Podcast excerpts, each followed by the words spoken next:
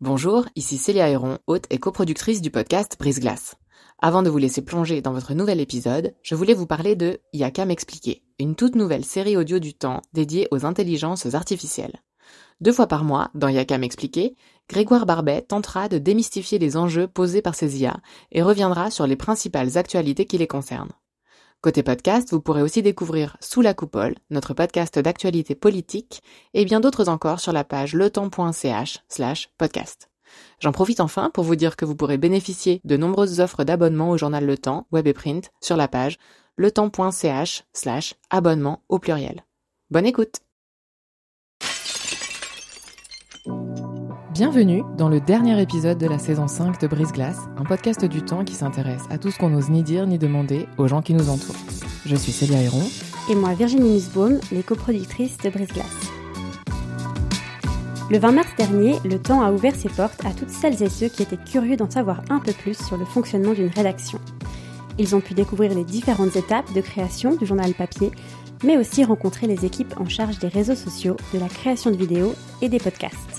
L'occasion aussi, pour celles et ceux qui le souhaitaient, de s'asseoir devant le micro de brise-glace pour nous poser leurs questions.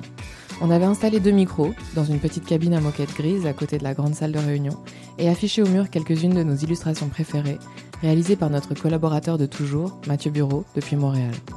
De la façon dont on trouve les personnes qui acceptent de raconter leurs histoires, au tabou qu'il reste encore à explorer, on a sondé vos interrogations et vos suggestions. C'était une façon pour nous de rencontrer nos auditrices et auditeurs et de prolonger l'esprit de Brise Glace, un podcast qui vous donne la parole. Une parole montée et mixée comme d'habitude par notre brillante consoeur Sylvie Coma. Alors, est-ce que vous, vous auriez quelques questions euh, relatives au podcast, euh, curiosité quelconque? Ouais, carrément. J'avais surtout une question, c'était de savoir comment est-ce que vous arrivez à trouver les gens avec qui vous faites les podcasts parce que justement c'est des sujets assez euh, bah, difficiles à aborder. Donc on peut pas aller voir euh, des gens comme ça dans la rue et leur dire euh, avez-vous un sujet ultra tabou sur lequel vous voudriez partager? Voilà. Comment est-ce que vous arrivez à, trouver les gens avec qui vous faites les podcasts? Alors ça dépend vraiment beaucoup des sujets. Il y a des sujets sur lesquels on sait qu'il existe des associations que ce soit par exemple euh, lié à une maladie en particulier, à un handicap en particulier, sur des prises de drogue. On sait que via des assauts, souvent un interlocuteur, une interlocutrice vont avoir en tête une personne qui pourra peut-être euh, partager son histoire de la façon la plus euh, claire possible. Par exemple, je pense à un truc qu'on a fait récemment sur euh, la schizophrénie. Il y a des associations qui regroupent des personnes qui souffrent de cette euh, pathologie et puis euh, il y a un nombre incroyable de préjugés, de tabous aussi sur la santé mentale. Donc on passe parfois par ces associations-là pour trouver des gens qui ont vraiment euh, réfléchi à comment faire passer leur histoire, faire passer leur message. Mais souvent, c'est aussi du pur bouche à oreille. Il y a des histoires qu'on entend via nos réseaux ou via parfois des connaissances de collègues qui nous disent ah je, sais que vous faites ce podcast, on pense que telle personne pourrait être vraiment chouette. Et ce qu'on voit de plus en plus aussi, c'est des gens qui nous contactent directement par mail, des gens avec lesquels on n'a aucun lien et qui nous disent euh, on connaît euh, Brise Glace, je suis moi-même dans une situation euh, qui pourrait être intéressante. Par exemple, j'ai souffert d'anorexie pendant 15 ans et en fait j'ai failli mourir et c'est encore un sujet malgré tout dont j'ai du mal à parler et je pense que ça pourrait être euh, l'occasion de raconter mon histoire. Donc ça, c'est aussi une, façon de trouver les gens. Ou euh, par exemple, euh, on a eu une personne qui avait vu le jour via un don de sperme, donc via donneur, et qui était à la recherche de son père biologique et qui nous a contactés et puis on a enregistré un épisode assez rapidement alors qu'on n'avait pas du tout pensé à ce sujet. Et ça, c'est vraiment chouette aussi, quoi.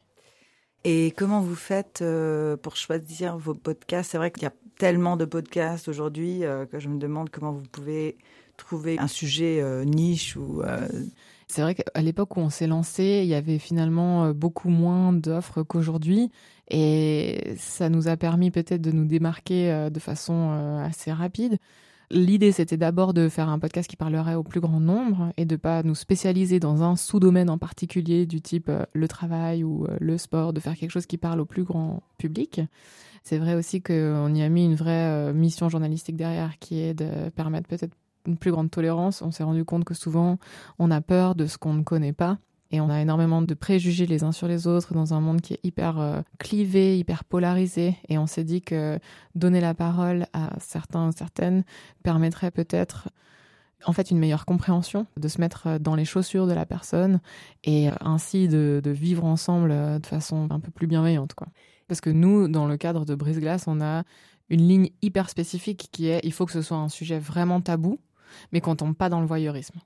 C'est très euh, particulier comme exercice parce qu'on se dit de quoi est-ce qu'on a honte de parler autour d'une table? Qu'est-ce qui fait qu'on n'ose pas dire, je sais pas, qu'on a avorté, qu'on est euh, homosexuel, que euh, a peur de mourir parce que on a connu un grand trauma dans notre enfance?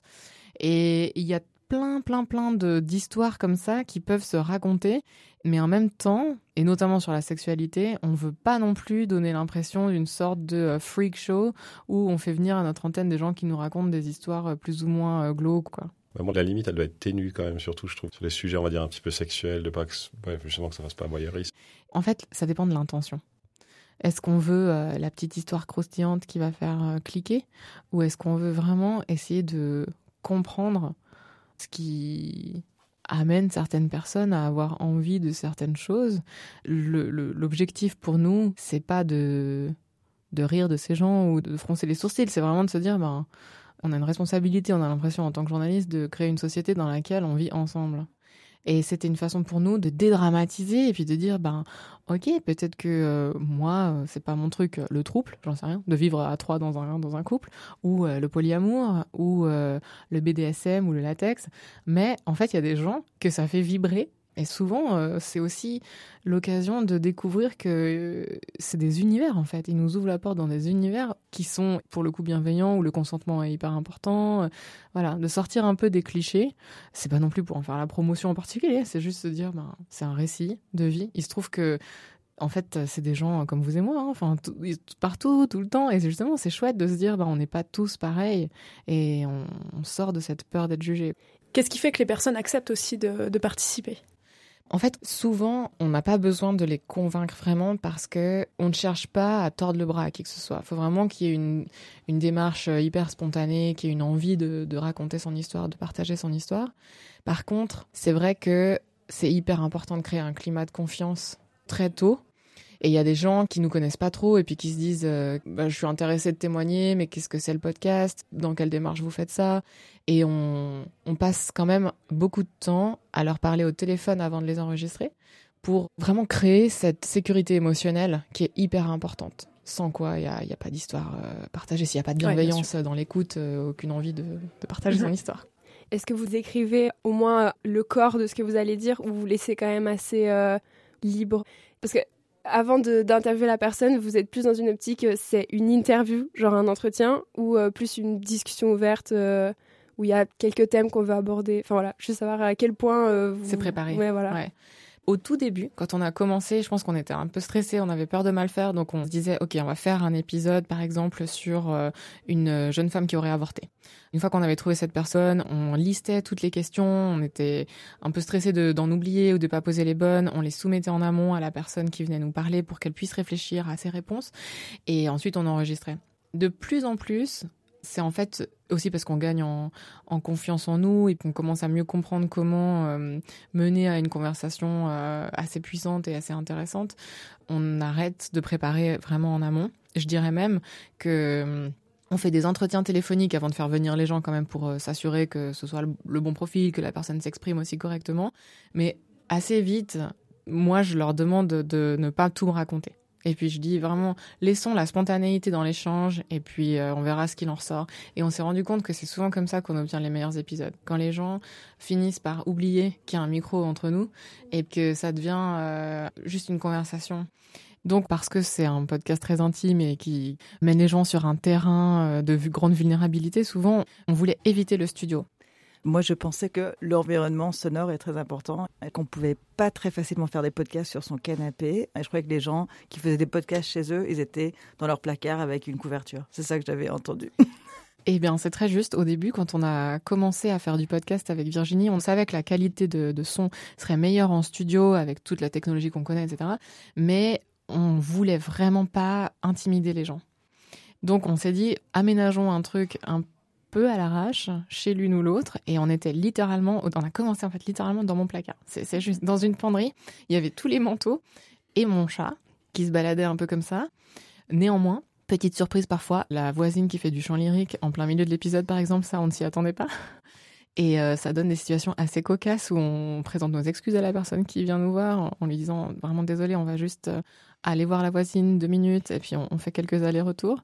Et puis en fait, euh, on s'est rendu compte que le, résultat était quand même ok. Enfin, il était bon. Il était bon aussi parce que on a une monteuse qui hum, mixe et donc fait en sorte que euh, l'environnement sonore euh, soit le, meilleur possible euh, à l'écoute quoi. Et comment faites-vous en fait pour récupérer votre espace? On peut toujours ouvrir les fenêtres, mais j'imagine qu'il reste une charge émotionnelle assez forte selon les récits. Et comment vous faites pour vous réapproprier votre espace, votre intimité avec une certaine quiétude? C'est une question très importante effectivement pour être honnête, euh, au moment de l'enregistrement, la charge émotionnelle est effectivement souvent très forte. On essaye de mettre la, situation à distance, mais c'est clair que c'est assez énergivore comme euh, procédé. Et pour ce qui est de l'espace, en fait, il n'y a pas vraiment de solution. C'est-à-dire qu'on laisse les gens entrer, on essaye de les accueillir avec toute la bienveillance possible, mais c'est vrai que ça devient un espace de travail et que c'est un projet qui nous passionne tellement, euh, Virginie et moi, que pour l'instant, c'est pas un problème et que ça nous coûte moins que ça nous apporte. Mais peut-être qu'un jour, ça changera. Mais en fait, c'est juste que moi, je me suis toujours interrogée. Quand on les écoute, c'est vraiment comme si on entrait directement dans la intimité. Les gens se sentent tellement à l'aise de parler que moi, ça m'a toujours surpris en bien la facilité que les gens ont pour s'exprimer. Moi, je me suis toujours demandé comment arriver à ça, parce que si hyper intense. Il y a deux choses. La première, c'est que hum, pour que les gens euh, se mettent dans une situation de telle vulnérabilité, il faut énormément de sécurité émotionnelle. Donc ça, c'est quelque chose qu'on crée. D'abord, on va les appeler. On leur passe un coup de téléphone, on discute avec eux, avec elles, on, réfléchit à ce qu'elles ont envie de dire, etc. Et puis, dès que hum, on se rend compte que le lien est vraiment fait, on schedule le rendez-vous. Et ensuite, bon, souvent, une fois que le lien de confiance est créé, ça va assez vite. Mais par contre, le montage fait toute la différence. Et c'est ça qui fait qu'on donne l'impression qu'ils sont si concis. Hum, ça m'intéresse de savoir alors combien de temps ça prend en général pour faire un, épisode? En général, sur Brise Glace, on enregistre euh, une heure, une heure et quart même parfois, selon les sujets. Parce que c'est assez long, euh, souvent, de permettre à la personne de rentrer en confiance et puis de se mettre un peu dans le bain de la conversation. Mais on fait en sorte euh, de monter ça pour que ce soit pas trop trop long, donc entre 20 et 30 minutes en général. Et après, il y a un long travail de montage qu'on externalise. Et ça, c'est encore euh, de nombreuses heures de travail. Puis après, nous, la dernière partie, c'est la mise en ligne de l'épisode. Ma question est, quand vous êtes assise en face de quelqu'un qui partage tant de choses personnelles, est-ce que les gens reviennent parfois parce qu'ils regrettent d'en avoir trop dit? Ou bien est-ce qu'ils vous demandent d'éditer leurs propos? Jamais personne n'a regretté d'avoir participé, mais une fois qu'on a monté l'interview, qu'on l'a fait passer d'une heure à une trentaine de minutes, on la soumet à la personne interviewée et donc cette personne a tout à fait le droit de nous dire hors de question qu'on mette ça en ligne. ou j'aimerais couper ci ou ça. Ou bien je vous fais confiance, je n'ai pas besoin de l'écouter. Toutes ces situations se sont produites et c'est pour cela que personne ne le regrette. Vous réenregistrez parfois Si vous posez une question, est-ce que les gens peuvent répondre puis changer leur réponse Vous les laissez refaire Oui, parce qu'au final, le but est que l'épisode soit au plus près du cœur de la personne qui parle. Parfois, ils sont intimidés, ce ne sont pas des professionnels des médias, et il est naturel qu'ils réalisent qu'il manquait quelque chose à leur réponse. Donc, s'ils le demandent, on la refait. C'est la beauté du montage. Ce n'est pas en direct, donc il nous est facile de mettre les gens à l'aise et de prendre le temps. C'est important de prendre le temps. C'est un luxe aujourd'hui. Moi, ce qui me semblerait bien, c'est que vous étendiez le champ d'action de Brise-Glace en faisant venir à votre micro des gens qui vont essayer de faire comprendre quel est le problème spécifique dans certains cas. Notamment, je pense à des pédopsychiatres, des psychiatres qui vont par exemple parler de l'inceste. Dans le cas des réfugiés ukrainiens, je pense qu'ils ont tous, par le biais des ONG, quelque chose à dire et soulever un problème qui est euh, grave et important parce que est-ce que les structures d'accueil sont véritablement efficaces? Il y a le problème de la langue, il y a le problème de les occuper la journée, parce que c'est bien de dire on les accueille, euh, ils prennent pas de bombes sur le nez, ça c'est une euh, très belle chose. Malheureusement, quand ils sont séparés de leurs euh, proches et qui sont en situation de difficulté euh, pécuniaire, etc., c'est peut-être pas plus mal si c'est une ONG qui peut venir expliquer ce qu'il est possible de faire ou ce qu'il serait souhaitable de faire. Mhm. Dans une certaine mesure, on avait l'impression que c'était des voix qu'on entendait déjà pas mal dans les articles. Donc les experts, les ONG, les politiques qui expliquent les raisons de leurs difficultés ou les, problématiques très spécifiques à leur activité qu'ils rencontraient. C'est souvent celles et ceux qui s'expriment déjà dans le journal en général quand on thématise ces questions-là. C'est typiquement les voix qu'on a déjà et on s'est dit, par exemple sur l'inceste, que parfois, à force de d'écouter des experts en parler ou de lire des rapports ou d'avoir des chiffres, on oublie presque l'expérience dont on parle et combien elle est banale et que parfois d'avoir une histoire d'une personne qui n'est pas impliquée dans une organisation mais qui l'a vécue elle-même peut créer une forme d'empathie ou d'intérêt renouvelé chez l'auditeur et l'auditrice qui en entend parler en général sans forcément pouvoir euh, avoir cette expérience de se mettre dans les chaussures de quelqu'un qui l'a vécu. Mais Second point, on s'est aussi dit que dans certains cas spécifiques, c'était vraiment bien d'avoir des gens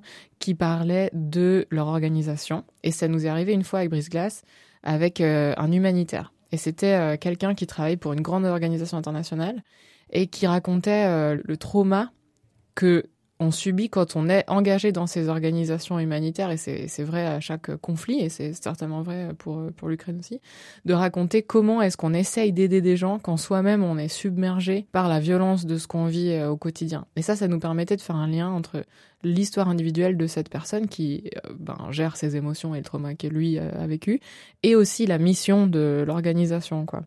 Moi, je pense que la force de Brise Glace, c'est que vous pouvez reprendre le même thème avec deux personnes différentes et vous aurez deux podcasts différents. Parce que les gens vont, vont vous raconter des choses très différentes. Ça sera pas redondant, en fait. C'est juste. Et puis il y a même parfois euh, un même sujet, deux facettes du sujet. Par exemple, on a fait sur la sexualité, peut-être que vous avez suivi ça, euh, un épisode sur une femme dominatrice, une femme assez impressionnante qui nous racontait comment elle euh, pratiquait le BDSM de, son côté elle de dominatrice. Et puis euh, deux ans plus tard, on a vraiment pris le parti de faire un, épisode sur un homme. Il se trouvait que c'était un homme, ça aurait pu être l'inverse, hein, mais un homme soumis. Et puis qui nous racontait l'intérêt que lui voyait à sa soumission consentie et volontaire dans la sexualité. Et euh, effectivement, enfin là-dessus, je vous rejoins complètement. Les plateformes de distribution, est-ce que vous êtes sur Spotify, Apple? Quels sont vos canaux de, de distribution? Alors en fait, on télécharge l'épisode lui-même en format MP3 sur une plateforme qui s'appelle Acast. Et en fait, cette plateforme de, de diffusion pousse l'épisode sur tous ces canaux.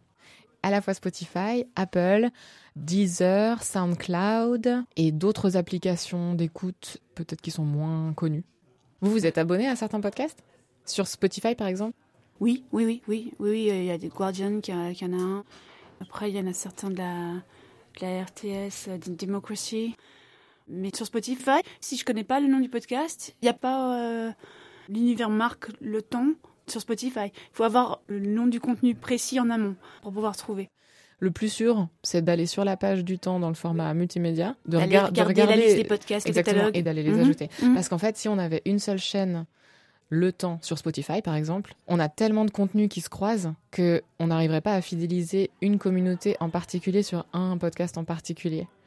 Et comme nos auditeurs sont pas nécessairement suisses, il y a plein de gens par exemple en France qui sont très intéressés par les podcasts, qui ne lisent pas le temps. Et donc on s'est dit comment est-ce qu'on peut essayer de fédérer autour d'une ligne éditoriale qui est celle de Brise Glace, ça va vraiment parler des sujets tabous sans exclure ni les gens qui ne savent pas ce qu'est le temps, ni les gens qui ne savent pas ce qu'est Brise Glace. D'accord. Par rapport à votre public, qu'est-ce que vous en savez? Les âges, euh, les genres, etc. On n'en sait pas énormément. On a à peu près 60% de femmes, 40% d'hommes, très très peu d'informations sur les âges. En revanche, on sait que géographiquement, les auditeurs sont à peu près euh, à 80% quand même euh, en France. Mais sinon, on est écouté dans toute la francophonie. C'est pour ça que bah, le truc de brise-glace, c'est cool. Parce que moi, si je m'intéresse autant à, la France ou comme ça, c'est parce que depuis que je suis petit, bah, je suis pas mal de trucs sur euh, les réseaux, YouTube, etc. Je suis pas mal de, de YouTubeurs. Et en fait, automatiquement, je me suis beaucoup plus tourné vers ce pays, alors que au final, je connais pas si bien la Suisse, quoi. Est-ce qu'il y a un sujet, selon vous, qui est encore tabou ici et qui mériterait d'être plus euh, thématisé par les médias? Bah, Je sais pas, des sujets tabous, il y en a, il y en a mille et bah, par exemple, euh, dans ma famille, euh, on a beaucoup de mal, par exemple, à, parler, en fait. Parce que mon père, qui est suisse, a été éduqué comme ça par ses parents qui disaient rien. Et euh, parler de ses sentiments, etc., c'est beaucoup plus compliqué. Et en vrai, si moi je vois un tabou là, bah en fait moi j'ai envie d'aller à l'opposé quoi. Après c'est difficile étant donné que moi-même j'ai reçu cette éducation. Du coup il y a toujours euh, une espèce de tiraillement entre ce que j'ai envie de faire et comment je suis, comment j'ai été éduqué, etc. Mais est-ce que vous avez l'impression que c'est en train de changer? Moi, je pense que la parole, elle s'ouvre beaucoup plus et les gens, ils arrivent beaucoup plus à, à, parler des choses, tandis que si on revient même dix ans en arrière, bah, par exemple, parler de, de, je sais pas, transidentité, etc., ça aurait été beaucoup plus compliqué. Aujourd'hui, c'est en train de se démocratiser, puis c'est une bonne chose, je pense. Après, le truc, c'est qu'on voit aussi dans le monde que, enfin, autant on peut très bien progresser sur beaucoup de choses, autant on peut très bien régresser sur d'autres. Par exemple, euh, l'IVG, euh, ou bien même euh, la montée des extrêmes droites qui se fait un peu en réactance euh, par rapport à toutes ces progressions euh, sociales, quoi. Puis je pense aussi en Suisse globalement. Enfin, moi, c'est toujours le truc qui me revient en tête, mais genre, il y a des gens, ils sont hyper riches, donc ils pourraient dépenser dans des bonnes causes, genre l'écologie ou comme ça, parce que bon, c'est très bien, ça va pas bien. Puis ben, ils le font pas, et puis pourtant, on, on se plaint pas tant que ça, j'ai l'impression en tout cas, le fait qu'ils dépensent mal leur argent, au final. Ils dépensent pour avoir encore plus d'argent, alors qu'ils en ont déjà assez et qu'ils pourront jamais assez dépenser pour plus en avoir. On n'en parle pas assez de ça. Je trouve que le féminisme, je trouve qu'il n'est pas assez euh, exacerbé. Et je trouve que le, mouvement LGBT, je trouve qu'il il ose un peu plus. Euh, mais c'est vrai que ma fille LGBT. Donc, euh, ce que j'aimerais, c'est qu'on entend un peu plus la voix des femmes. Et sur les sujets liés aux femmes, est-ce qu'il y a des tabous sur lesquels vous aimeriez bien entendre quelque chose en particulier? Euh, Tout ce qui va être un peu plafond de verre, être pas très bien considéré dans son là où on travaille, par exemple. Ça, c'est des choses qui m'intéressent, ouais. J'aime bien entendre des femmes qui ont pu, je sais pas, faire face à l'adversité et puis voir comment est-ce qu'elles s'en sont sorties, comment est-ce qu'elles essaient de s'en sortir. En tout cas, je me dis, voilà, dans ma vie de tous les jours, bah, d'un côté, je peux me rendre compte que ma situation est pas si euh, difficile que ça par rapport à d'autres personnes et de l'autre, ça peut aussi donner des clés, euh, des moyens, peut-être de plus m'affirmer ou en tout cas, je sais pas, dans la sphère euh, privée, professionnelle, de voir comment d'autres ont réussi peut-être à plus s'affirmer. Après, il y a les stéréotypes, misogynes, etc., ainsi de suite. Il faudrait vraiment que des hommes, au sens charge du terme, s'emparent du sujet en disant on n'est pas contre vous, on est avec vous. Cette année, je vais fêter 30 ans de mariage. On s'était dit avec mon épouse, on est côte à côte on avance ensemble. Et je trouve que ça, c'est pas suffisamment euh, mis en avant. Donc ce serait intéressant d'aller interroger ces cellules familiales, etc. Qu'est-ce qui fait que ça marche? Pourquoi on évolue? Qu'est-ce qui fait que dans une famille, on, peut avoir une personne différente? Qu'est-ce qui fait que cette personne arrive à vivre et puis à se développer, ainsi de suite, malgré son tension sexuelle, par exemple Ça, c'est quelque chose qui serait intéressant de traiter. Moi, je sais que mes parents sont assez âgés et sont encore dans la thématique de l'homosexualité. Ils n'aimeraient pas trop que moi, je sois homosexuelle. Et je pense qu'il y a beaucoup de parents comme ça. Vous avez quel âge? 13, 14 ans. J'ai vers 14 ans dans deux mois. Et je connais beaucoup de gens qui sont homosexuels, qui ont du mal à en parler et qui ont besoin de modèles. Et que ça serait bien d'aider les jeunes à sortir de ces stéréotypes pour euh, leur dire euh, bah vous pouvez le dire, c'est pas un tabou. Il faut le dire. C'est normal, il faut laisser les gens vivre. Et vous? Quel âge avez-vous? J'ai 10 ans. Est-ce qu'il y a des sujets euh, tabous qui persistent?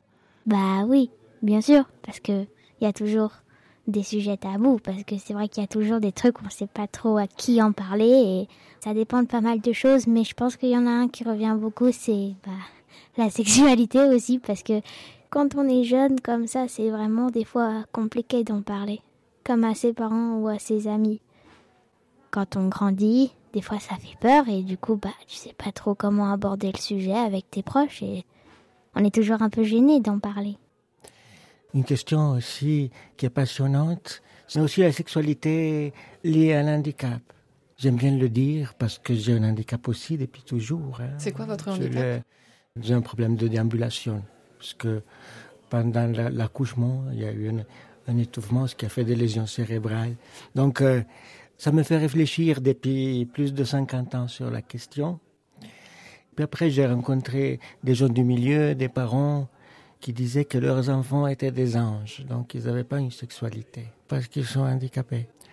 Et ça me, ça me bouscule, parce que c'est faux de dire qu'on n'a pas de sexualité. Puis la question de l'handicap, ça me passionne aussi parce que je vois comme les parents, ils ne lâchent pas leurs enfants simplement parce qu'ils sont handicapés. Moi, je trouve que chaque individu peut avoir sa vie propre, même en ayant un handicap important, et à un moment donné, il faut le lâcher. S'il n'est pas capable de vivre seul parce qu'il n'est pas autonome, il vivra en communauté, mais il vivra plus avec les parents.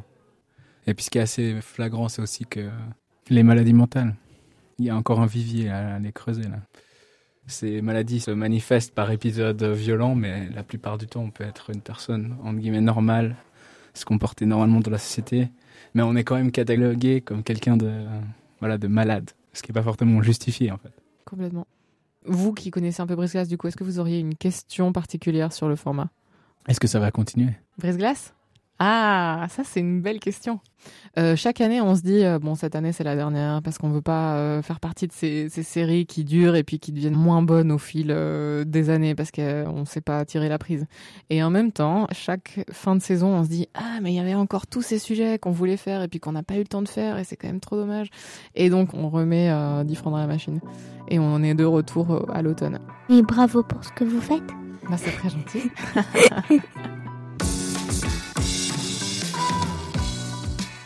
Vous retrouverez Brise Glace pour une sixième saison à la rentrée et on s'en réjouit. D'ici là, on vous souhaite un très bel été.